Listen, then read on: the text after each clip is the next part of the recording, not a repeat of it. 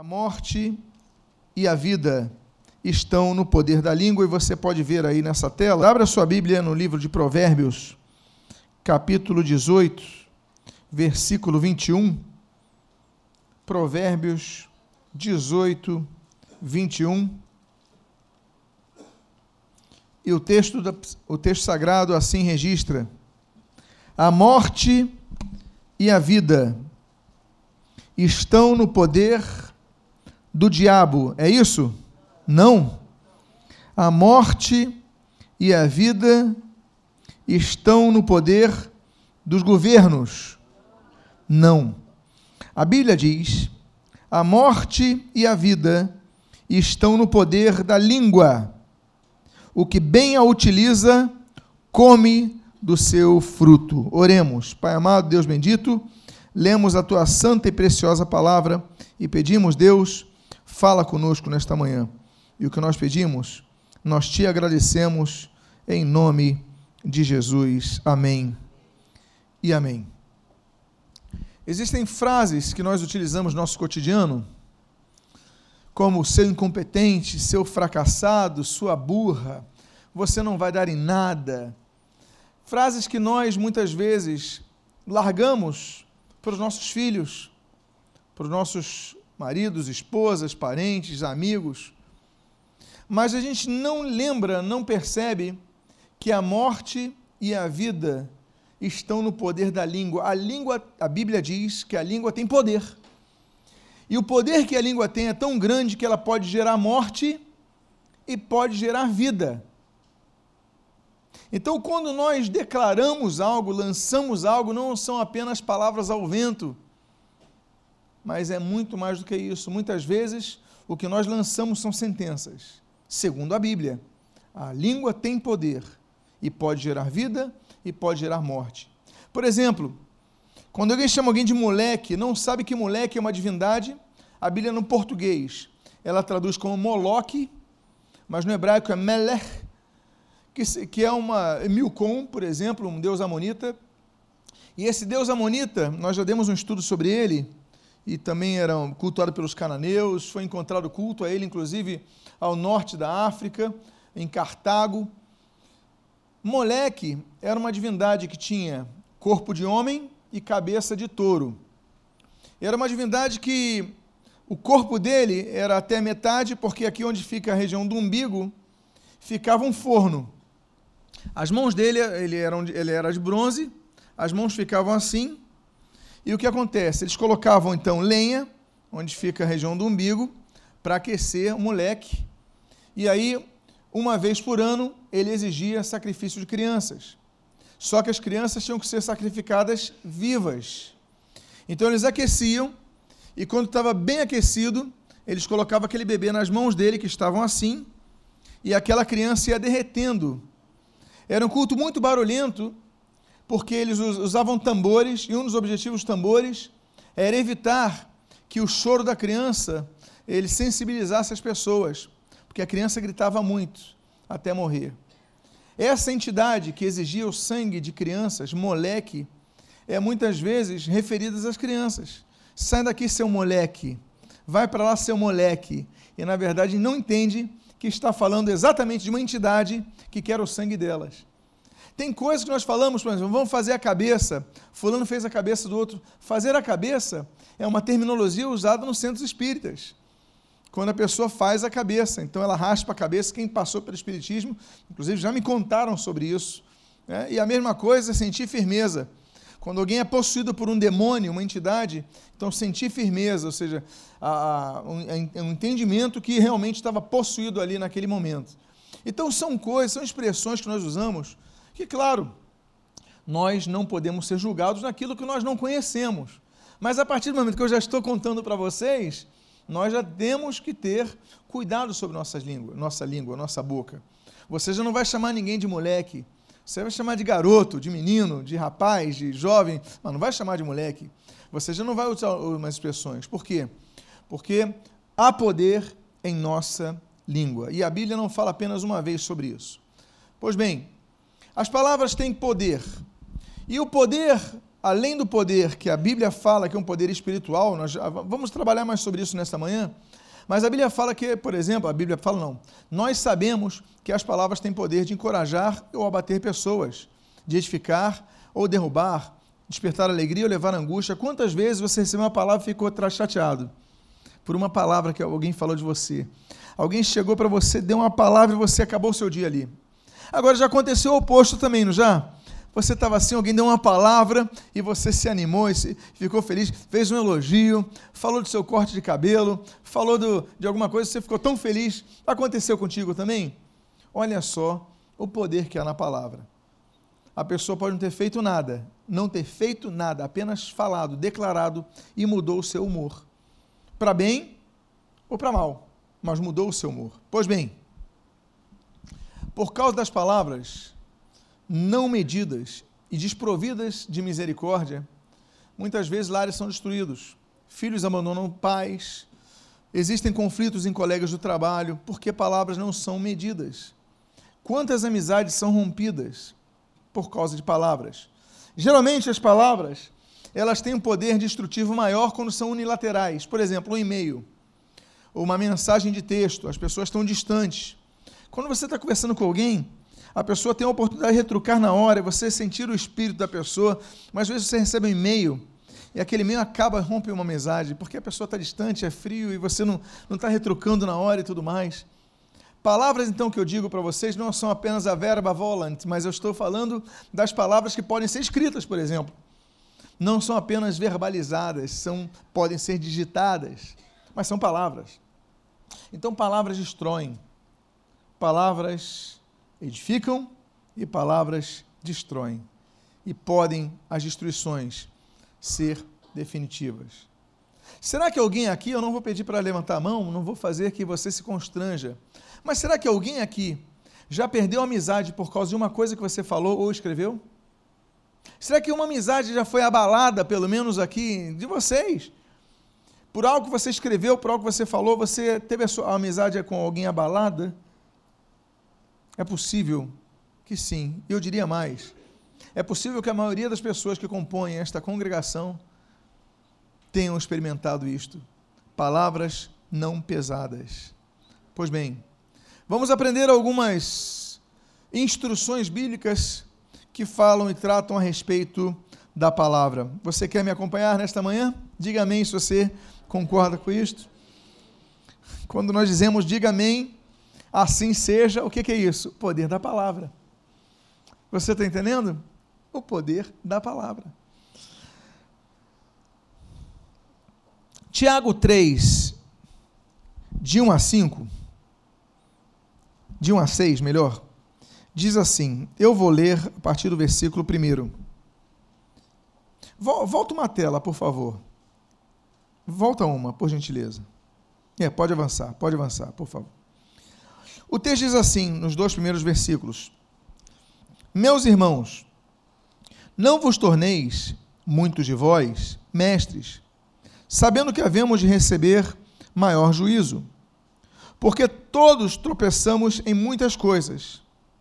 Se alguém não tropeça no falar, é perfeito varão, capaz de refrear todo o corpo. Olha que coisa interessante que a Bíblia diz. Como refrear todo o corpo? Ele não está falando de uma pessoa que está correndo. Ele está falando de refrear os instintos do corpo. E os instintos do corpo que não sejam instintos de falar, nós podemos então geralmente tramitar com que instintos? Instintos, por exemplo, sexuais ou outros, mas talvez seja o principal aqui, refrear os desejos do corpo, o impulso do corpo. A Bíblia não diz que é fácil, mas a Bíblia diz que é possível. E a Bíblia mostra o seguinte: que uma das formas de você conseguir administrar esses impulsos é quando você administra o pior dos elementos do corpo, que não são os seus órgãos uh, reprodutores, não, são, não é a sua libido, não são seus instintos, mas o órgão mais difícil de controlar é a língua. Por isso que ele diz se alguém não tropeça no falar, é perfeito varão, capaz de refrear, dar um freio, dar uma segurada no impulso do resto do corpo. Ou seja, o primeiro exercício para nós começarmos a evitar a tentação é começar a controlar a língua.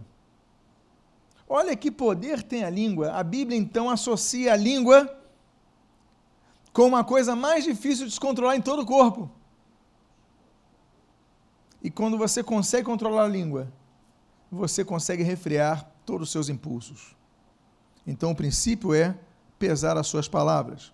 O texto de Tiago continua falando, escrevendo, dizendo, a partir do versículo 4 até o início do 6, ele diz assim: Observai igualmente os navios, que sendo tão grandes e batidos de rijos ventos, por um pequeníssimo leme são dirigidos para onde queira o impulso do timoneiro. Assim, também a língua, pequeno órgão, se gaba de grandes coisas. Vede como uma fagulha põe em brasas tão grande selva. Ora, a língua é água, é isso? A língua é fogo, é mundo de iniquidade. Ela compara a língua ao timão. Ela compara a língua ao que vai conduzir um grande navio. É uma pequena coisa. O timão é algo que você controla ali, está na mão, tá só que controla todo o navio. Todo o navio vai para a direita, se você, com o timão, assim desejar. Ele vai para a esquerda, ele, se você com o timão, assim desejar. E ele retrocede, se você também o fizer assim. Você controla. A Bíblia diz, nesse caso, que a língua é como esse timão. O controle do timoneiro é o controle sobre a língua. Você vai controlar todo o seu corpo, todo o seu ser, quando você controlar a língua. E a Bíblia diz assim: é como fagulha que põe brasas tão grandes selvas, porque a língua é fogo. Fogo aqui não está sendo colocado e comparado a algo positivo. Fogo aqui está sendo colocado como algo negativo, algo que destrói.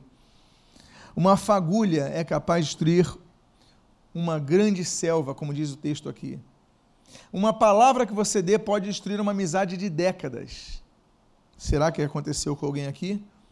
Que por causa de uma palavra, uma amizade de décadas que você nutria, tinha, mantinha, foi destruída por uma palavra? E infelizmente, isso não acontece com poucas pessoas. Muitos têm destruídos, destruído lares por causa disso. Palavras. Pois bem, e o versículo 6 termina dizendo: A língua está situada entre os membros do nosso corpo e contamina o corpo inteiro, ou contamina parte do corpo? O que, que a Bíblia diz? Que contamina o corpo inteiro. E não só põe em chamas toda a carreira da existência humana. Agora, meus irmãos, o que eu vou ler, estão todos sentados, não estão? Então tá bom. Olha só a gravidade da situação. Como também é posta ela mesma em chamas pelo inferno. Uma coisa que nós devemos aprender é aquilo que nós lemos em Provérbios, que a morte e a vida estão no poder da língua, é literalmente morte. E eu não falo da morte física, eu falo da morte espiritual. Tiago, ele só complementa, ele só confirma que graças à nossa língua nós podemos ir para o inferno. Pastor, nunca matei ninguém. Será que não? Você nunca atirou, apertou um gatilho contra alguém. Você nunca esfaqueou alguém. Mas existem mortes que não precisam de um gatilho, não precisam de uma faca. São mortes que você declara com a tua boca. A morte e a vida estão no poder da língua. Chamas do inferno. Há pessoas que perdem a sua salvação por causa da sua própria língua. Estamos começando um ano.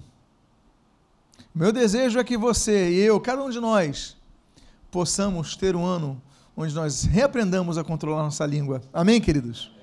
Por quê? Porque nós não podemos nem matar ninguém, nem nos matar, nem nos suicidar espiritualmente. Temos que manter a nossa chama acesa do Espírito Santo. Mas para isso, temos que estar salvos. Pois bem, uma segunda coisa que nós aprendemos, a Bíblia diz em Provérbios, capítulo 15, versículo 1: A resposta branda desvia o furor, mas a palavra dura suscita a ira. Esse é o versículo predileto dos diplomatas. Todo diplomata que se preze, ele tem que gravar esse versículo. Provérbios 15, 1. A resposta branda desvia o furor, mas a palavra dura suscita a ira. Para uma pessoa ser presidente da República, ela não precisa fazer curso de etiqueta, ela não precisa fazer curso de boas maneiras, ela não precisa ter um curso de português, não precisa dominar a língua, não. Ela precisa ser uma pessoa, no caso das democracias, que seja popular, que consiga a confiança da maioria da população. No caso dos governos não democráticos, então que esteja junto às esferas de poder que vão definir quem vai controlar aquela nação. Duas maneiras. Não precisa de currículo. Mas para o diplomata, precisa. O diplomata, ele vai aprender exatamente Provérbios 15, 1 que a resposta branda desvia o furor. Aí vai o presidente e fala uma coisa, e não sei o que, e vamos invadir, vamos, vamos acabar com você, e você não sei o que. E os presidentes começam a se xingar. Claro que usando Vossa Excelência. Vossa Excelência, desgraçado, e Vossa Excelência, e começa com Vossa Excelência para aqui, Vossa Excelência para ali, e o resto são impublicáveis nesse púlpito. Mas aí vai o diplomata. Ele, vamos marcar um café? As pessoas querendo invadir um país e o outro. Vão marcar um cafezinho, pede um chazinho, um biscoito, conversa sobre amenidades e tal, e vai entrando no assunto e com a resposta branda vai acalmando o furor. Claro, o diplomata ele tem que ter um talento natural, mas ele também desenvolve esse talento, ele, ele aprimora, digamos assim, essa habilidade através dos seus cursos, através do que ele aprende em sala de aula. Mas na verdade, na verdade, todos nós deveríamos ser diplomatas. Porque esse texto é para todos. Não é para o diplomata apenas. Esse texto é para mim, é para você. E é difícil. É difícil para mim. É difícil para você? É difícil para todos. Porque quando nós estamos irados, quando nós estamos tensos, e falamos sobre isso nos últimos dois domingos, muitas vezes a gente não se controla, mas a primeira coisa que de controle é a língua. E a Bíblia fala: se você está irado, olha, dá uma resposta branda. Espera. Eu já perdi coisas por causa disso. Você será que já perdeu por causa disso? Então, vamos aprender a usar a resposta branda. Vamos aprender, como diriam os mais antigos, a contar até 10 antes de falar. Você já ouviu isso? Você está querendo soltar na cara da pessoa? Conta até 10. E depois você fala porque você tem o autocontrole ali. Outra coisa que nós aprendemos a respeito disto é o que o Senhor Jesus comenta a respeito de Mateus, em Mateus 33, 35, a 35. Diz assim: Ou fazei a árvore boa e o seu fruto bom, ou a árvore má e o seu fruto mau, porque pelo fruto se conhece a árvore. Raça de víboras, como podeis falar coisas boas sendo maus? Porque a boca fala do que está cheio, o que? O coração. O homem bom tira do tesouro bom coisas boas, mas o homem mau do mau tesouro tira coisas mais. O Senhor Jesus nos ensina que a boca não é depósito, que o coração é depósito. A boca é a torneira desse depósito. A boca é aquela torneira que você tem um tanque, que você tem depositado algo naquele tanque. E quando você abre a torneira, o que, vai sair desse tanque? O que está no tanque. Jesus fala da árvore. Se a árvore é má, o fruto vai ser mau. Se a árvore é boa, o fruto vai ser bom. Que, que nós temos semeado em nossa vida? Se a boca fala o que está cheio o coração, é porque, na verdade, a língua é subproduto o que nós falamos é o subproduto do produto principal que está no nosso coração, que são as coisas boas ou as coisas mais. Por isso, o Senhor então nos ensina o seguinte: que para controlarmos a nossa boca, na verdade não é administrar apenas o que nós falamos, mas começa antes, administrando aquilo que nós sentimos. Como é difícil. Por isso que quem controla a língua é perfeito varão, é perfeita varoa, homem perfeito, mulher perfeita. Quem administra a sua língua. Porque a administração começa bem antes. É difícil? Sim ou não? É difícil. É difícil para você? É difícil para mim. É difícil para todos nós. Mas nós podemos fazer isso? Vamos tentar fazê-lo esse ano? Diga para a pessoa que está do seu lado: controle o seu coração nesse ano, para que você consiga controlar a sua língua. Quarto ensinamento: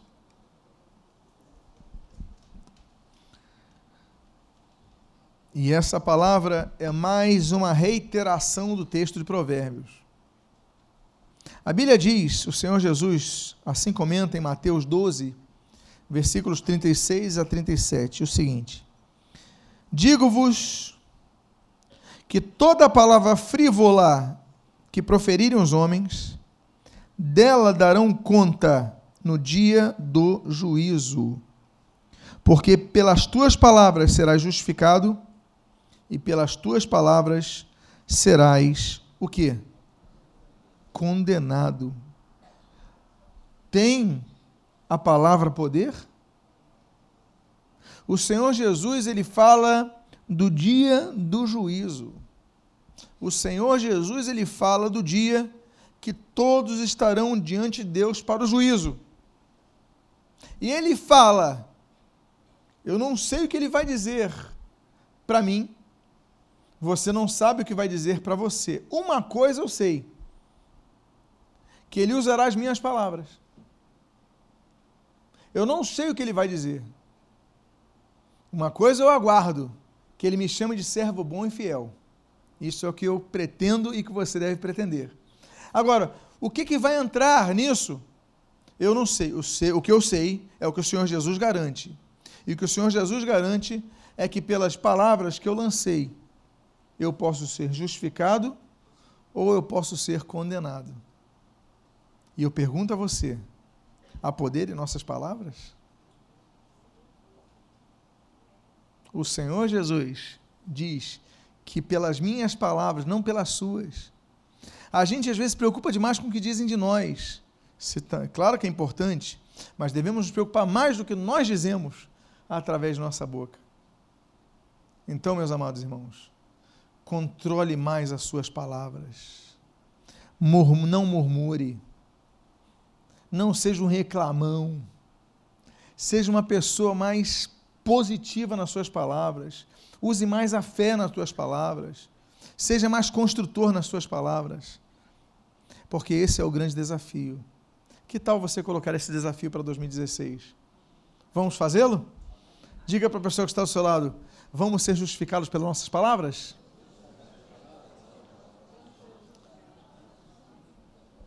Quinto ensinamento. Salmo 141, versículo 3. Põe guarda, Senhor, a minha boca, vigia a porta dos meus lábios. O salmista, ele é muito sincero. Por que, que ele é sincero? Porque ele admite que é fraco nessa área. E quando nós admitimos que somos fracos, é o primeiro passo para nós vencermos. É como o doente. O doente, ele está enfermo, está enfermo, está piorando, está piorando, está piorando, ele não admite, não, eu estou bem, eu estou bem, eu estou bem, nunca tomo remédio. Vai melhorar? Agora, se ele estiver enfermo, aí ele fala, vou procurar ajuda médica, aí o médico vai, aí ajuda, aí você melhora, aí pronto o que você vai melhorar por quê? Porque você reconheceu a sua dificuldade e pediu ajuda. Não foi esse o processo? Pois bem, é esse o processo que o salmista diz. Olha, Senhor, Senhor, eu tenho dificuldade, eu falo às vezes demais. eu falo que não devo. Então, Senhor, põe guarda, vigia a porta dos meus lábios. Nós hoje temos alguém que vive em nosso espírito, como nós comentamos nos últimos dois domingos, quando falamos da luta do, da alma contra o espírito, do espírito contra a alma. Dedicamos dois domingos a isso, na mensagem sobre quebrantamento, o homem interior contra o homem exterior. E aqui nós vemos exatamente isso. Nós vemos a dificuldade que nosso homem interior tem de prevalecer contra o nosso homem exterior. Nosso homem exterior que quer falar é impulsivo. Nosso homem interior que tem, é vivificado pelo Espírito, e hoje nós temos a presença do Espírito no nosso ser. Então nós podemos dizer o mesmo: Espírito de Deus, põe guarda em minha vida. Porque o Espírito que aquele que o Senhor Jesus disse que convence o homem do pecado, da justiça e do juízo, ele nos convence. Ele não apenas alerta, mas ele também alerta. Então, antes de nós falarmos, antes de qualquer coisa, você ore a Deus. Deus, me dá serenidade. Deus, me dá autocontrole, que eu exerça o domínio próprio. Porque um dos dons do Espírito Santo não é o domínio próprio? E o que é, que é domínio próprio? É você cons conseguir controlar os seus impulsos, se dominar. Espírito Santo, dê-me o domínio próprio. É o que Davi fala em outras palavras. Num período antes do derramamento do Espírito Santo, ele fala: põe porta nos meus lábios. Porque ele sabia que através dos lábios dele, coisas ruins aconteceriam. Ainda mais um rei, que tinha poder de vida e morte como lei. Se o rei definisse que deviam matar alguém, matavam. Era um poder absolutista. Então, nós devemos, se encontramos dificuldade nisso, eu, você, Cada um de nós devemos pedir, Espírito Santo, me ajuda a não falar quando eu quero. Porque o nosso problema é esse, nós falamos quando nós queremos, mas não quando nós devemos. Quando devemos nos calar, nós falamos. E a Bíblia diz que há tempo para falar e há tempo para calar. E o problema é esse. É aquele sujeito que a alma é tão forte, o homem exterior é tão forte que ele fala assim: Eu não levo desaforo para casa. Demonstra ser uma pessoa completamente descontrolada no seu homem exterior. O que eu tenho que falar, eu falo na cara e na hora. Você já ouviu alguém falando assim? Demonstra uma pessoa completamente descontrolada, que não tem nenhuma administração do seu homem exterior. O homem interior ele controla os impulsos. Ele não fala tudo na cara e na hora. Ele fala o que tem que falar na hora certa e da maneira certa. Às vezes não é através de falar na cara, às vezes é através de mandar uma flor primeiro, aguardar, chamar para um café. E você pode falar as coisas no momento certo, e aí, em vez de destruir, você constrói. Você não sai perdendo. Deixa de perder coisa. Fala para a pessoa que está do seu lado, deixa de perder, meu irmão. Vamos construir nesse ano. Sexto ensinamento que nós aprendemos. Provérbios, capítulo 18. E agora o versículo 20. Do fruto da boca o coração se farta, do que produzem os lábios se satisfaz. Você sabia que o que nós falamos volta para nós? Para o bem, ou nesse caso, é, aliás, para o mal, ou nesse caso, para o bem. Porque nós temos falado aqui sobre poder destrutivo. Mas tem coisas que nosso coração se farta. A nosso, o, nosso, o nosso sentimento se fartam. Eles se satisfazem com o que nós falamos. Quando nós aprendemos a controlar a boca, nós nos tornamos homens e mulheres perfeitos, segundo a Bíblia. Segundo a Bíblia. E aí nós vemos o seguinte: olha, os meus lábios vão me satisfazer, os que eu falo vai voltar para mim deliciosamente, vai voltar para mim satisfatoriamente, vai voltar para mim e eu vou ser muito abençoado. Que tal nós começarmos a mudar isso? a nós semearmos, usarmos a nossa língua como sementeira, usarmos as nossas palavras como sementes. Aquilo que nós vamos plantar, depois nós vamos colher. É que nem um casal. O casal, o marido fala: Como você está linda hoje, como você está linda hoje, como você está linda. Ele fica chamando a esposa de linda. O que, que vai acontecer depois? A esposa vai ficar mais feliz para o marido, não é verdade? Ou vice-versa. Agora, se o marido começar a criticar a esposa, você está isso, você está aquilo, o que, que vai acontecer com o relacionamento? Semeadura, colheita. Então vamos semear coisas boas. Eu quero isso para mim esse ano. Você quer isso para você esse ano? Quem quer isso para. Vamos semear, diga para a pessoa, vamos semear coisas boas através das nossas palavras.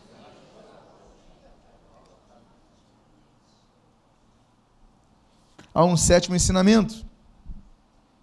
Está em Efésios capítulo 29, capítulo 4, perdão, versículo 29 a 31.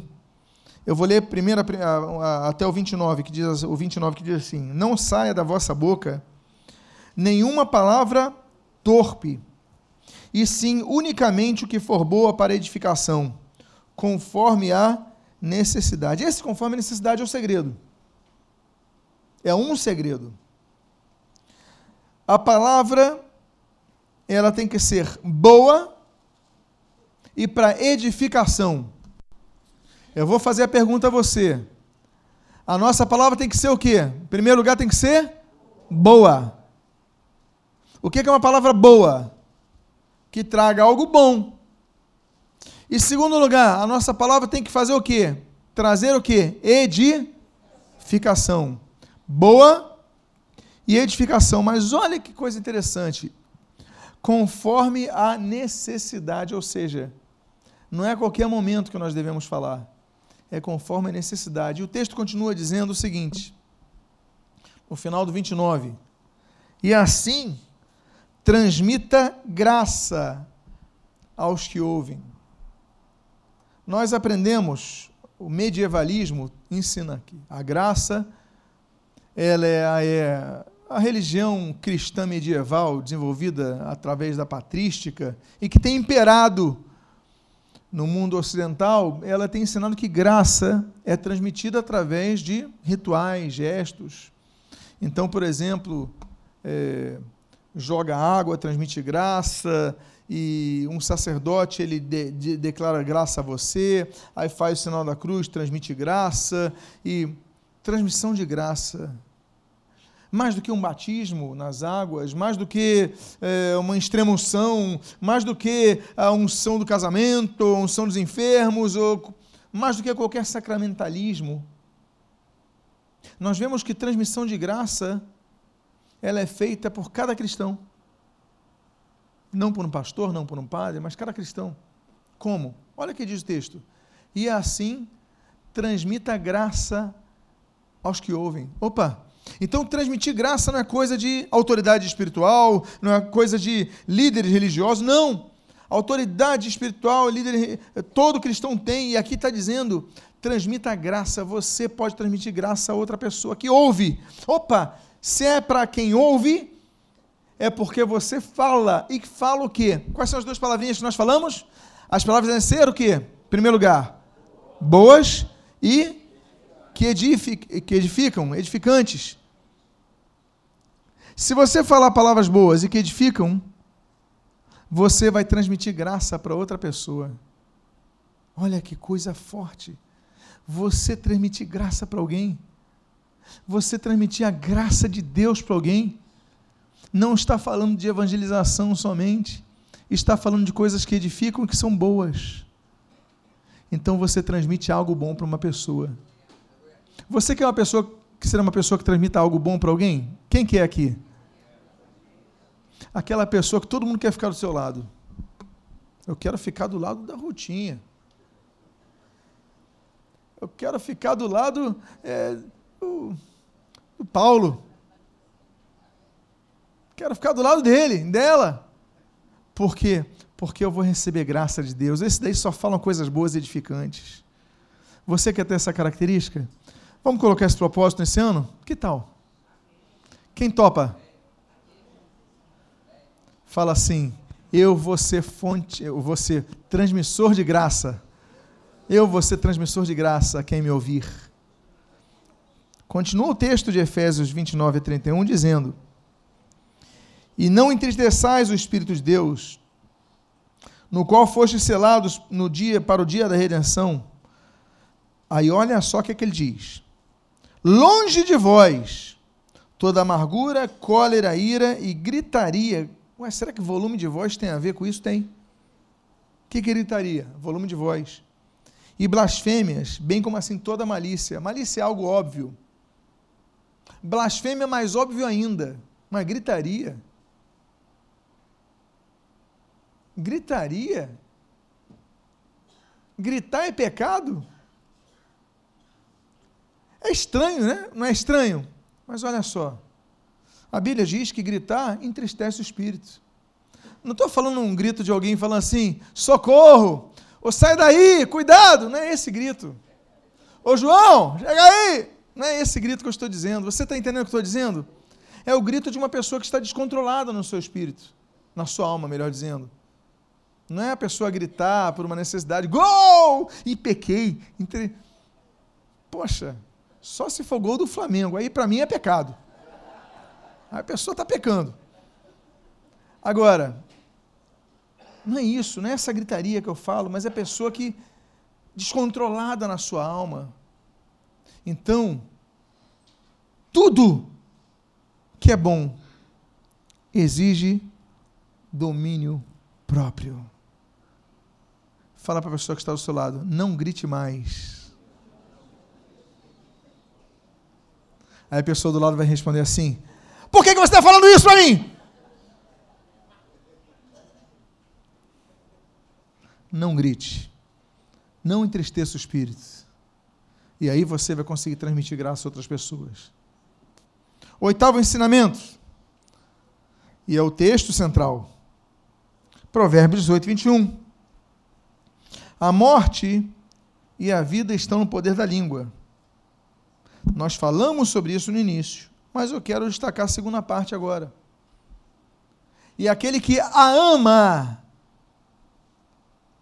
a ama, comerá do seu fruto. Amar o que nós falamos. Feliz é o homem, bem-aventurado é o homem que ele não é condenado pelo que fala, não é verdade? E aqui está dizendo que feliz é um homem que ama o que fala. Você ama o que você fala? Será? Nós devemos controlar tanto as nossas palavras que nós devemos amar o que nós falamos. Diga para a pessoa que está do seu lado: ame o que você fale. Seja apaixonado.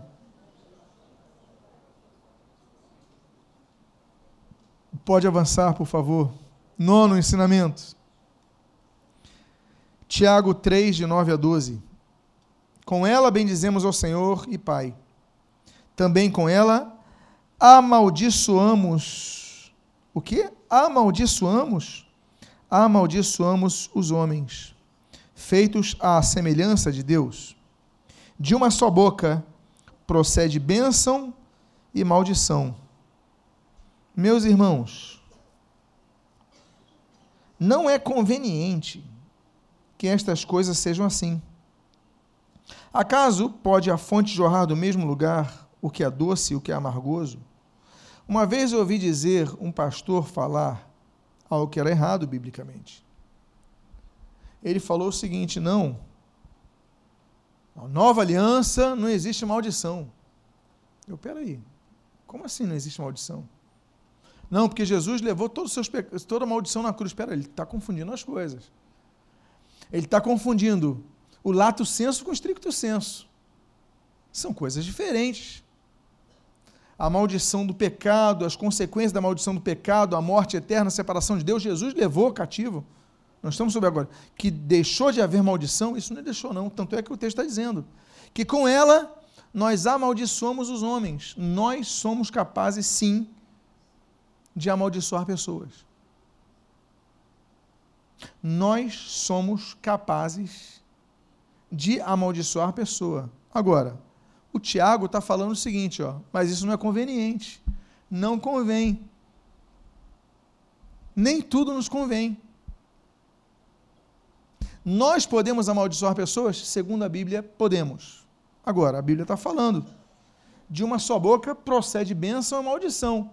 Agora, essa fonte que nós temos, a fonte é capaz de jorrar o quê? Ou bênção ou maldição. Tem que ser uma coisa. O que, que vai jorrar do seu coração? O que, que vai jorrar da sua boca?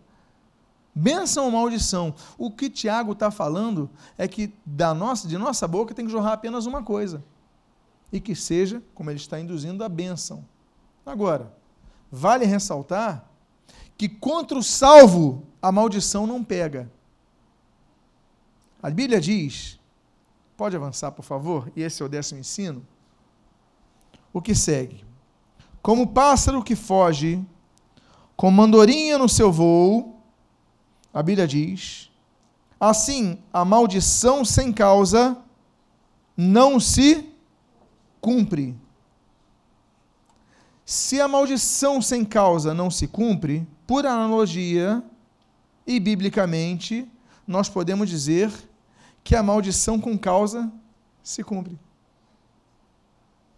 Não é isso? Analogia direta, básica se com, maldição sem causa não se cumpre, e a maldição com causa? A resposta dessa minha pergunta, que é retórica, é, é, explícita, é implícita. Então nós devemos usar as nossas bocas para construir, não para destruir. Para abençoar, não para amaldiçoar. Porque, meus amados irmãos, é nossa obrigação como cristãos abençoarmos eu vou para o penúltimo texto. O penúltimo texto é o que está em Romanos capítulo 12, versículo 14. Abençoai os que vos perseguem. Abençoai e não amaldiçoeis. Por que, que ele fala para não amaldiçoarmos? Porque nós podemos amaldiçoar, como nós lemos. E nós amaldiçoamos de várias formas. Eu volto à introdução. Seu moleque, seu não sei quê, seu não sei que lá. O que, que você está fazendo quando está falando isso? Amaldiçoando. Claro que tem que haver causa. Mas se houver causa, você está amaldiçoando. Se não houver causa, vai ser palavras ao vento. Mas se houver causa.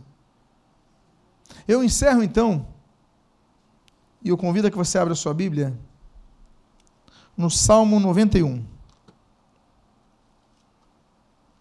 E eu gostaria de encerrar lendo o Salmo 91.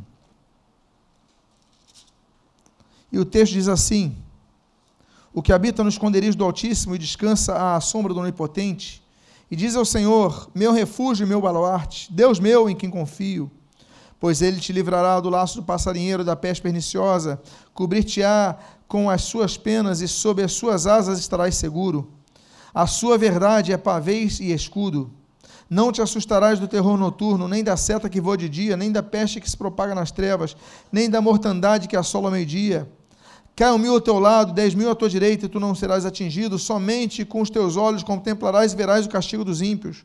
Pois disseste: O Senhor é o meu refúgio, fizeste do Altíssimo a tua morada. Nenhum mal te sucederá, nenhuma praga chegará à tua tenda, porque aos seus anjos darás ordem a teu respeito para que te guardem todos os teus caminhos. Eles te sustentarão nas suas mãos, para não tropeçares em alguma pedra. Pisarás o leão e a áspide, calcarás os pés, aos pés o leãozinho e a serpente, porque a mim se apegou com amor e eu o livrarei. Poluei a salvo, porque conhece, conhece o meu nome ele me invocará e eu lhe responderei. Na sua angústia eu estarei com ele, livrá-lo-ei o glorificarei, saciá-lo-ei com longevidade e lhe mostrarei a minha salvação. Estamos adentrando a um ano. Um ano que nós podemos fazer como um ano que mude a nossa vida. E a primeira coisa, a primeira palavra que eu gostaria de trazer a esta igreja neste ano, a você que nos ouve nesse aplicativo, nessa mensagem, CD, a primeira palavra que eu gostaria de trazer é que, controlando a nossa língua e tornando a nossa boca canal de bênção e não de maldição a outros ou a nós mesmos, nós teremos não apenas este ano, o ano melhor de nossas vidas, mas cada dia nós teremos um dia melhor nas nossas vidas. Eu convido a você a ficar de pé nesse momento E ao ficar de pé, ao ficar de pé, eu convido você a fechar os seus olhos. Eu gostaria de fazer um convite a você. A você que reconhece que tua boca precisa começar a ser melhor administrada, as tuas palavras precisam ser mais pesadas. Se você é uma dessas pessoas que quer entrar nesse ano mudando a sua forma de pensar e falar, então coloque a mão no seu coração agora. Eu quero orar por sua vida. Pai amado, em nome de Jesus. Há várias pessoas aqui que reconhecem que precisam mudar, Pai. Abençoa, Pai que nós possamos ter um ano muito melhor, uma vida muito melhor, que não sejamos condenados pelas nossas palavras, mas justificados pelas nossas palavras, que de nossa boca não saia a morte, mas saia a vida, e vida para nós mesmos também, Pai, e que nós possamos transmitir graça a outras pessoas. São as tuas bênçãos que nós rogamos, rogamos e nós fazemos oração como o salmista fez. Deus, põe guarda em minha boca, põe vigia em minhas palavras, Pai amado, nós pedimos, nos ajuda através do teu Espírito Santo para que nós não falhemos com nossa boca e nós abençoemos cada vez mais e mais, em nome de Jesus. Amém e amém.